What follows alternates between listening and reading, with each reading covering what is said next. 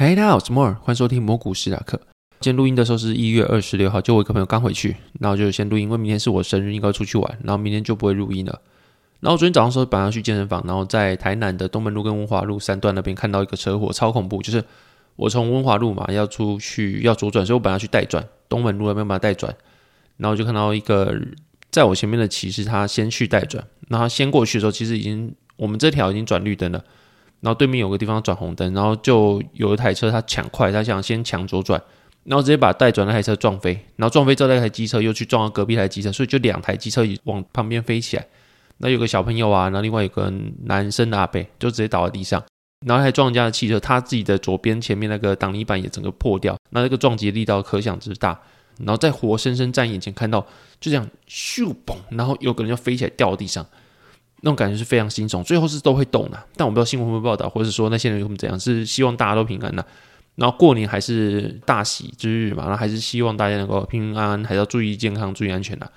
然后另外就是最近 Kent 来台南，前天来的，所以二十四号来到，现在刚刚走。然后我们有去保安街前面，保安街就台南的美食的一级战场，我们去吃阿龙的香肠熟肉，平常需要怎么排队？那虽然说有米其林餐盘报道过，但是它其实不需要排太多队。然后就是那天排的大概半个小时有哦。那就看那些更红的一些什么春贤坊啊，或者浮生小食的鳝鱼意面啊，那根本就沦陷，根本吃不到。你就看到前面排队，你以为前面只有排个大概十个二十个，你以为还好，没有，他转进巷子继续排，然后再继续排下去，有点像什么进香那个什么人潮，对，反正就是你看到一个很长很长人龙道，你根本不会想排队。那你光在保安路上走，你就觉得说非常难走，你骑车根本骑不过去，你连走路都要闪来闪去的，它根本就是一个太难沦陷的情况。所以我们就只有吃阿龙香肠熟肉，然后后面就是我老婆可能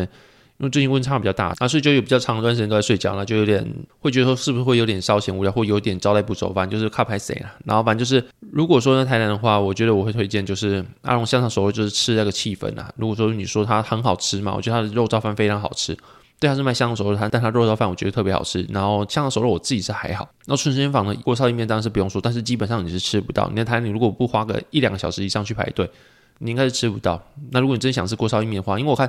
一些新竹跟北部来的台南的朋友都想吃牛肉汤跟过烧意面。然后过烧意面你可以去吃南纺梦时代，就台南的南纺购物中心后面有一间叫做宝之林，宝应该是吃盆饱的宝，它的过烧意面超级好吃的。那一间是我非常推的一间锅烧意面。然后如果你说牛肉汤的话，那在仁德的家乐附近有一间叫做辉哥，光辉的辉，然后哥哥弟弟的哥，那间的牛肉汤还不错，牛肉火锅也非常不错。那如果你是想吃牛肉汤，或者是你想要吃锅烧意面的话，这两间可以推荐，因为这两间其实基本上也是接近天花板的，就是非常好吃的意思啊。然后你不用去跟人家人挤人排队，因为有些店真的很好吃，像有些人会像什么观光客的店啊，其实纯鲜坊那些店边说什么观光客的店，我是不太认同，就是因为人家会红，就是因为它够好吃嘛。那只是因为真的吃不太到，因为已经被爆出来了，所以说它真的基本上就是一间。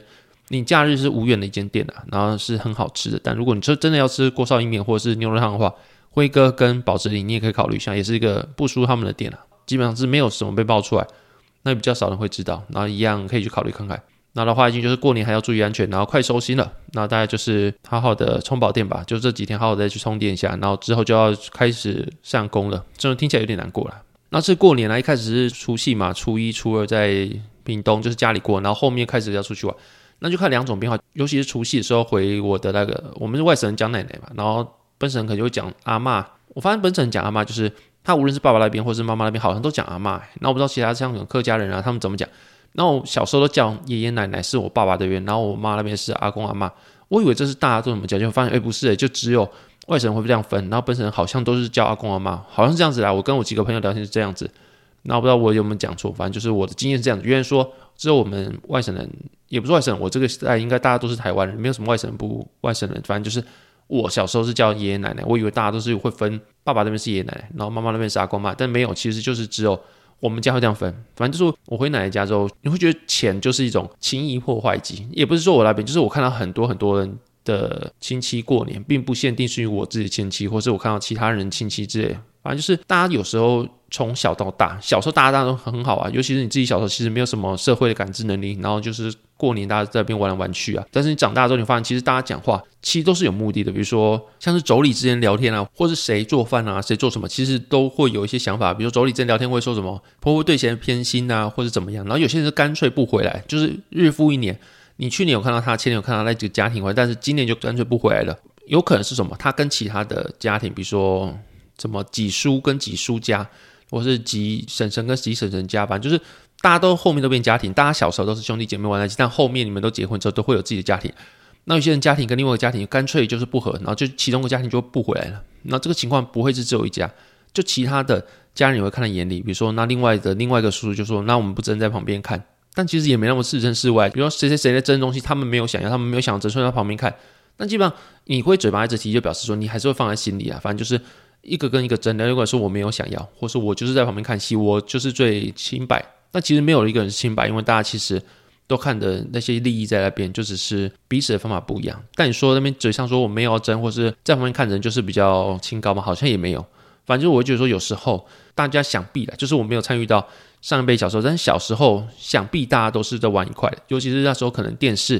比较多，然后或是户外的游戏比较多，不像现在大家都玩平板。小时候大家可能都是在街边玩，然后什么跳格子啊什么之类。我自己看电视啊。电视上是这样讲说，上一辈玩什么跳格子啊，玩什么户外活动啊，跑来跑去啊，这。然后如果小时候兄弟姐妹大家都是好好的，然后一起玩啊，然后甚至经济比较不好要做饭啊、带小孩啊，或是大的要管小的。然后等你长大的时候，发现哎，其实为了钱，为了你自己后面成家立业之后，彼此有利益关系，然后就都不回来，或者都不讲话了，或是开始怒目相向，觉得对方很急白之类的，然后就是搞成这个样子。我自己局外人也不能讲什么，反正就是觉得有点不胜唏嘘啊。虽然我不知道什么更多的内幕，因为那些东西我毕竟一年才见一两次，我也不会讲什么。但是我觉得不甚唏嘘啊，就是干脆有些人不回来，有些人就是站旁边看其他人看戏，然后有些人就是针锋相对，这两个人特别不好之类的。然后再想到说，大家其实以前都是玩在一起，会觉得说就是利益这种事情是一个人最大的克星啊。然后就像我贴文有写到，就是其实大家都已经吃很饱了，就是这个吃很饱不是说什么哦，我这今天这餐吃很饱，就是。如果你以大家最基本的温饱来说的话，你要吃三餐吃温饱，你有房子有什么？其实基本上你的人生的最基本的生存够了之外，其实你还过了好一点的生活。就像是有些人他可能公务员，他其实已经领到终身俸，那其实你就是下班就不用愁了嘛。就是你不会说什么哦，我下一餐没有没有，就是其实你温饱已经足够。但就是人会争一些温饱以外的事情，就永远都会有欲望以外的欲望。这个欲望被满足之后，还有下个欲望会找上你，然后就会有这种其实大家都已经吃得饱。然后大家都已经有人生的基本需求，但还是为那些其实锦上添花。比如说我现在吃饱了，那我再多个多少钱，我能干嘛？老实说，就是银行户头数字增加，而且都已经四五十岁、五六十岁，年岁有了，你的人生也不会有太大变化。就是银行户头数增加那么一点点锦上添花，没办法改变什么。但是你就是因为这样子，然后可能跟过去的一些兄弟姐妹不太好。然后还是老话一句啊，就是不胜唏嘘。然后我也不知道说讲这个东西能够有什么帮助，但就是我的天文有看到这些几年的现象，然后会把它变成一些感想。尤其是你会每年回来一次之后，那些亲戚啊，每年回来一次会带人这一年的故事，然后在餐桌上表现，或者在团圆的时候表现，就是有点要浓缩的感觉。他把这一年的经历全部浓缩在这次，然后就是一年看一次，一年看一次，就觉得哎，好像是一个连载一样，把那个一年的故事整理完之后，在这个餐桌这个相遇，把它重新的绽放出来。然后你就想，其实人类不需要那么多东西，其实就过得很好，像是现在其实就过得很好了。然后去追求一些其他东西，可能是我眼界比较薄，或是我现在比较小，还没有体会到大人的一些想法。就是他们为了追求更多一些东西，其实放弃一些就是很珍贵的，像是手足之间情谊啊。我觉得其实我自己是觉得蛮可惜的。但是我能讲什么？我是外人，那我不是当事人。我现在如果去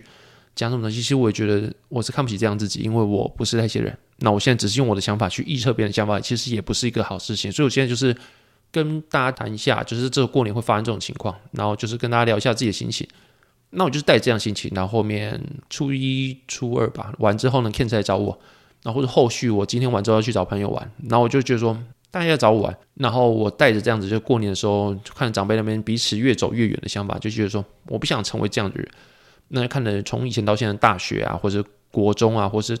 就是过去认识的朋友，大家过去的时候没有什么利益纷争嘛。同学的时候啊，或是在一起读书的时候，我本来就是成绩比较不好那个，我大学成绩比较不好那个，所以我无所谓，我没有跟争第一、第二名了。因为我本来就是把朋友看比较重要那个，所以说其实你比我好又怎么样？你的利益比我好，我也没关系，我会替你甘心啊。反正我自己不是一个别人好，然后同时我就会看眼红人家，或是因为这样我想抢夺过来人，我不是那样个性，所以我就觉得说后续嘛，然后看到说长辈这个样子，然后闹鼻子越越僵，然后想到说我现在其实。有可能只是还没经历到那段时间，就是有时候因为发现有些婆婆妈妈在街上买东西，然后年轻的时候有些东西不敢去要，比如说你不敢跟人家要多些卫生纸，或者就说，哎，这个东西有苍蝇进去，你们服务怎么这样子？然后如果说真的是对方的问题好啊，然后小时候的我们可能就直接吞下去，因为我们脸皮薄嘛。那会说在便利商店买东西，然后人家微波完之后没有给我们免洗塑胶汤匙好了，那我们就脸皮薄就算了，回家自己找看有没有什么方法去吃。那可是然后年纪有点有了之后，你就开始比较敢去要求一些属于自己利益的东西。那以前是不敢这么做，然后看到这些人会就说，是不是老之后脸皮比较厚才会敢做这件事情？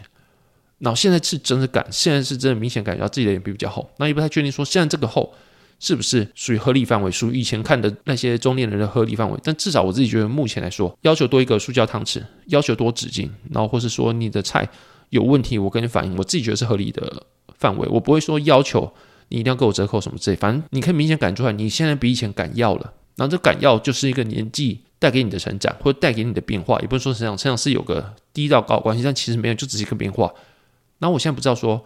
现在的我看着那些长辈，他们开始为了利益，用那些过往的一些情谊去交换现在的利益，然后去扼杀过往情谊，但是为了这些争夺眼前利益，那不知道说我不喜欢这样的情况，只是因为我现在年纪还没到，还是因为我真的能够不想成为这样的人？那我不确定，但就是我带着这样子过年这些心情去。面对现在的朋友，然后那些朋友都是我非常重视的，那我就觉得说，我不想成为这样的人，那所以我不知道哎，反正就是，那我就会带这样比较忐忑的心情去招待人家，然后刚好是这次他的气温落差比较大，所以说我的老婆又等头痛啊、中暑啊之类，就是早晚温差比较大，然后睡比较久，所以说我就花一些时间照顾他，就觉得好像招待有点不周啊，然后所以说后面说他们大家就是好好的说再见啊，说什么辛苦了，然后感谢你的招待之类。那我自己我觉得说招待就是有可以招待有更好的地方啊，然后反正就是我觉得说，嗯，招待别人是一件蛮辛苦的事情。那因为觉得说，嗯，我应该要做得更好。那就说我如果要做下次的话，可能要再休息一下，要积蓄能量之后才能用更好状态去招待别人。然后这次就觉得说，不知道有没有招待好，反正就是我不会想要成为说对朋友不太好，或者说就是招待不周，能让彼此可能觉得，嗯，对方好像这次没有那么用心在我身上之类。反正就是。会想要不要成为一个像未来渐行渐远的长辈那样的人，所以说想要把每一次都做最好，或者说不要去算太多利益得失，然后就是尽力的把好的东西给彼此，然后就是真诚去分享给彼此啊，大概这样子。反正就是今年过年的时候就看到这两种变化，就大人们的变化跟现在的自己的变化，然后又很怕未来的一些大人们的状态是现在自己的未来式，然后就不想要的话就尽量想避，但又不确定说这个东西是不是只是现在的自己。然后还没到那个阶段，所以说想法不一样诶，但是非常不想要变成那个样子，大概这样子。那不知道大家过年的时候有什么样的感想？那也可以跟我分享。如果说现在是一月二十六号，所以到礼拜天嘛，所以说今天是礼拜四、礼拜五、礼拜六、礼拜日，所以剩下一月三十一号开工吧，好像是吧？还是一月三十号开工？反正就是这几天，如果你还无聊呢，没什么事情的话，其实 Netflix 有蛮多戏可以看的。那像我之前推的《初恋》嘛，或者后面我看一部叫做《非常律师语音五》，我自己超喜欢那部戏的。那我本来有几想要去分享里面的内容。可是后面就是因为太多东西要分享，所以就没有分享到。然后后面还有个串流王者，就是讲 Spotify 的创业过程。我好像有讲过一次，就是在四十六集吧，还是四十五集我讲过，就是我讲了一些不被需要的那些准备，就是人在你的生活中要做好不被需要准备。我好像稍微提到那个东西，我觉得还蛮好看。然后最后一部就是我最近发现，就是有个纪录片，就是他真的有去采访到史上最大的庞氏骗局诈骗者，就是 Madoff 马多夫。他是纳斯达克的前主席，那我觉得这部戏蛮好看。如果说你最近想要追一些戏，或者你想要开始多懂一些金融的东西的话，这部戏其实只有四集，每集大概一小时十分钟左右，其实半天就可以看完。我觉得还蛮好看的，因为这东西其实不是每个人都会爱看。如果说你旁边人没有在做股票，或是对金融比较没有兴趣的话，其实他可能就没有说会非常喜欢看这部戏。但如果喜欢的话，其实这部戏讲的蛮详细，可以看一下。那大概内容讲说，Madoff 他的庞氏骗局。是从一九六零年一直持续到二零零八年才会爆掉。但大家知道庞氏骗局它的运作方式就只是把新的人的钱给旧的人，就是说，如果你今天保证说你有一笔钱，那你投资到我这边的话，我可以给你每个月或是每年十帕收益好了。你刚刚讲说你要拿去投资，但你其实你没有投资，你就只是把新加入的钱一直拿去给旧的人，每个月十趴这样给这样给，那你骗他，但是你又给他钱，那这就是庞氏骗局的运作过程。那 Madoff 他在爆发之前，他其实在华尔街是一个有头有脸的人，他是纳斯达克创办人之一。然后在一九九零年的时候，也担任了纳斯达克的主席。然后他在一九六零年就创立了他自己的 Madoff 的投资证券公司。两千年到二零零八年之间，他的公司规模非常大，他旗下的资金量占了美国股市总量的七趴到十趴。然后他之所以可以这样子长期的诈骗，其实他是有分合法跟非法的业务。合法业务有分自营跟肇事商两个业务，然后在大概一九六零、一九七零年开始，他就开始做肇事商业务，还有他的自营的业务，然后去掩盖他旗下其实有个投顾的非法业务，因为他没有登记他投顾执照，就算登记好，他其实也没有做任何的投资行为，他就是把钱一直收拢进来之后分给那些旧的人。他就让别人没办法很轻易的投资到他的公司，其实就是做了非常好的一个投资心理。然后在早期的时候，如果你要投资 Madoff 他的公司，非常的难，你除非透过层层的关系，比如说你认识哪个大咖，然后那个大咖才能够帮你引荐给 Madoff，不然的话不会收一般散户的钱。然后有些散户甚至会把说他的钱终于能够给 Madoff 当做一个传承给家人的骄傲，就是我终于可以把我的退休金给 Madoff，然后之后他未来可以每年给我十一趴到十五趴之间的报酬。那如果有一千万的话，每年就可以给我一百一十万。尤其是无论牛熊，他都可以持续赚钱。你可能跟那些什么超强的一些少年股神比是比较弱，但是其实你在一般投资绩效来看，它都是非常不可能的事情，因为它无论牛熊，它都能赚钱。虽然说这个绩效报酬听起来没有那么起眼，但是。就是因为似是而非的一个数字，就是听起来蛮稳定的，然后也没有到非常不可能的神话的境界，然后反而会让人觉得对这个投资报酬有多一份的可信度。那在二零零八年爆料之前的巅峰时期，Madoff 他的资金中其实有一部分是来自于欧洲的各个银行家或是贵族，然后在那边的量体甚至高于美国的。那另外甚至有些像。俄罗斯啊，或是一些欧洲的黑手党啊之类，他们的钱会在开曼群岛洗了一圈之后，直接进入 Madoff 的基金中。所以说，就算后期大家发现那个报酬不太可能啊，连续大概四十年，每年都有十一帕到十五帕之间报酬，无论牛熊打康 bubble 也不会有问题。然后一九七零年代的那些石油危机，它也没出现问题。所以很多人其实会质疑这件事情，但是你质疑的话，直接利害关系会危及到就是一些黑手党，或是有很多的黑钱。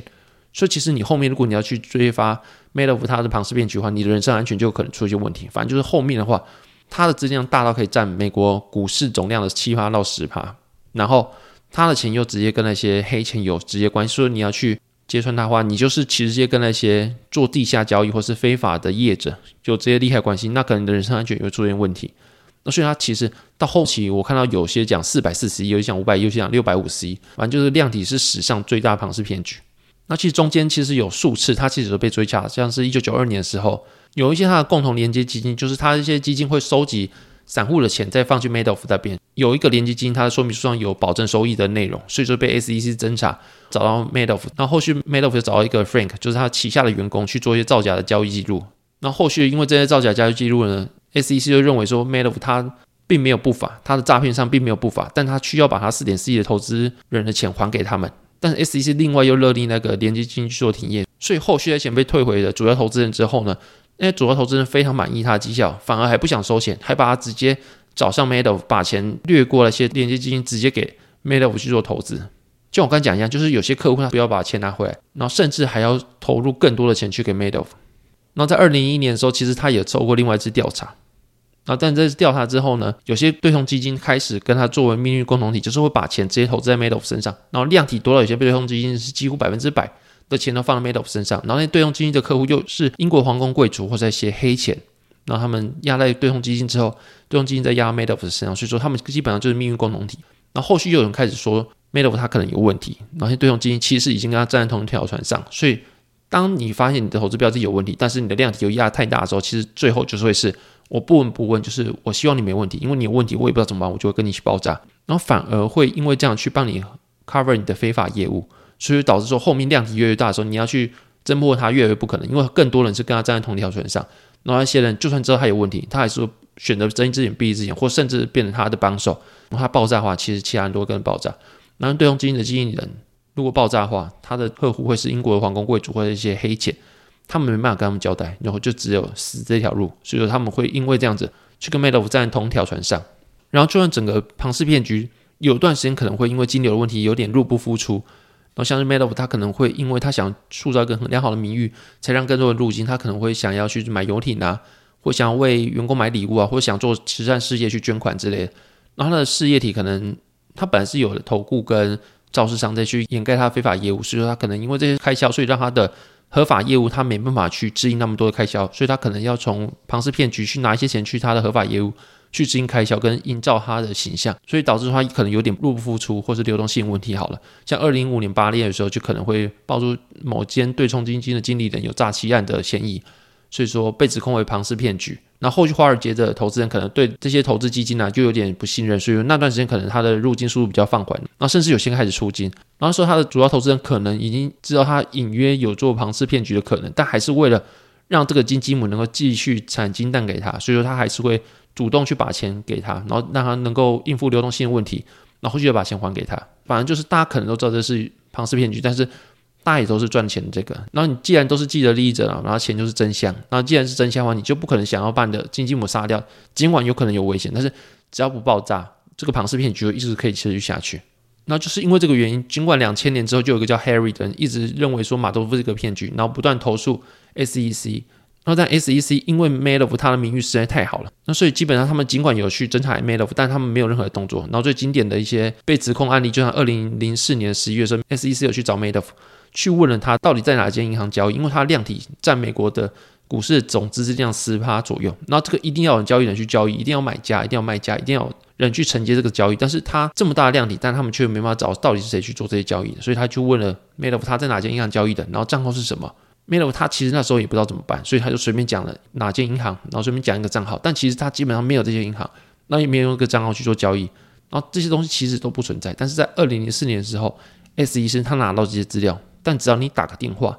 去给银行，或是给了一些账号，就知道说这是诈骗。但他们拿到资料之后，就完全没有去做确认，他们就终结了这个侦查，就是因为他们太相信 Madoff，他们太相信说纳斯达克的前主席，然后跟华尔街的门面人物是不可能做诈骗行为，反而让有可能在二零一四年的时候就终结了一个诈骗案，就这样子让他溜走。然后后续才让他在二零一四年到二零一八年之间募集到更大的资金量。就在二零一八年爆炸的时候，其实有非常非常多的人是因此受害的。那这件事其实，在二零一四年的时候，S E 是有机会去防止后续有更多人去受到诈骗的。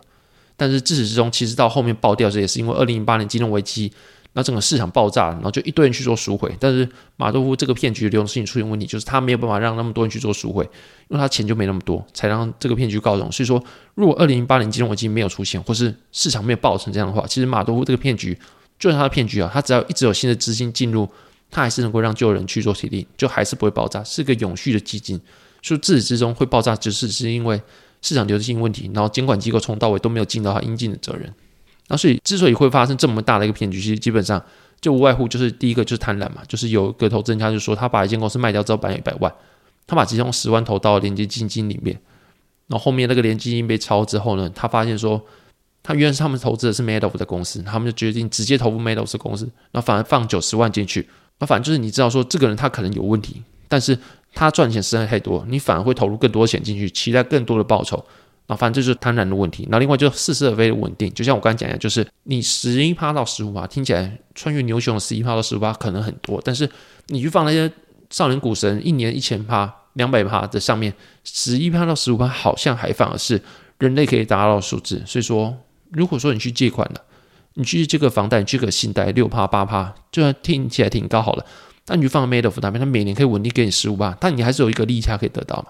所以说。这个听起来好像还是有可能办到，这件事情反而是害了你去误判他其实是骗局这件事情，你反而相信他不是骗局，那就是因为这似是而非的稳定，也可能是造成他能够吸引那么多资金的原因之一。然后他后续二零零八年的时候，他的基金就爆掉了嘛，Madoff 才回去到家里跟家人坦诚这一切都是骗局。那在之前他的儿子跟妻子其实都不知道，然后最后 Madoff 他就被关进去了。然后在两年之后，他的家人其实也受到社会非常多指责，因为你这诈骗公司爆掉之后，很多很多人退休金或者房子都在里面。那因为这样去危害到很多很多的家庭，就因为这样子断了他的经济来源啊，或者他的父亲的遗产，他把遗产放进去，因为父亲非常相信 Madoff，他就以为说把父亲遗产放进去可以养他的晚年，他可能已经六十岁，然后去海边买房子啊，或者有一栋房子可以做生活，但是他基金爆炸之后什么都没有了，所以有很多人是因为 Madoff 害他们家破人亡，所以说在 Madoff 被关进去之后呢，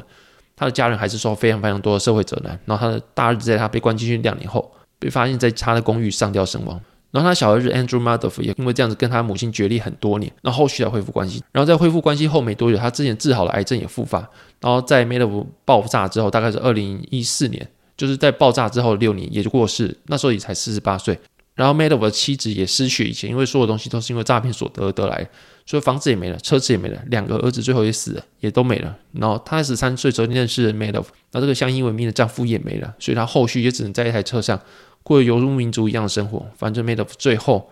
自己也在二零二一年的四月十四号在监狱中过世，他享年八十二岁。但反而好像是 Madeoff 一家下场最好的，他至少有饭吃，然后有地方住。然后，但其实他的两个儿子就死了，然后他的妻子也什么都没有了。他诈骗的这个人，他毁了非常多的人生，但他最后还是一个相对之下，比起他家人来说是个比较好的下场。那我自己看完这部戏的感想啊，就是如果没有二零零八年这个流动性问题的话，其实这个片就可以持续下去了。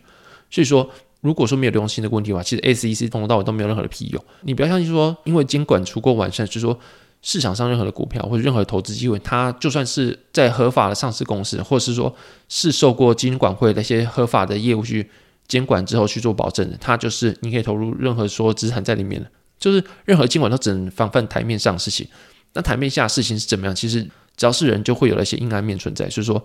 你还是要做好对任何事情保持怀疑的态度，才能够去保证你的资产不会遭。因为 all in，所以说就会一夕之间消失，或者让你的晚年生活，或让你的平常的生活遭到巨大的打击。就像是摩根大通，好，大家知道摩根大通是一个非常大的投资银行，然后 Madoff 长期在他们账户存有三十到六十亿元现金。那其实根据银行法规定，就是美国银行法规定，只要有超过一万美元以上流通，然后银行这边没办法辨别交易的逻辑，就需要通报。然后，但是，made of 在各个账号之间都有数十到数百亿的资金在流通，但是摩根大通这么多年都毫无通报。然后最后就算是爆炸好了，然后大家知道摩根大通问他可能是知情的，但最后他还是被罚款了。然后没有任何的经理人或者是银行家因为这样子遭入狱。然后二零一八年，其实你看到很多很多华尔街分析师或是很多的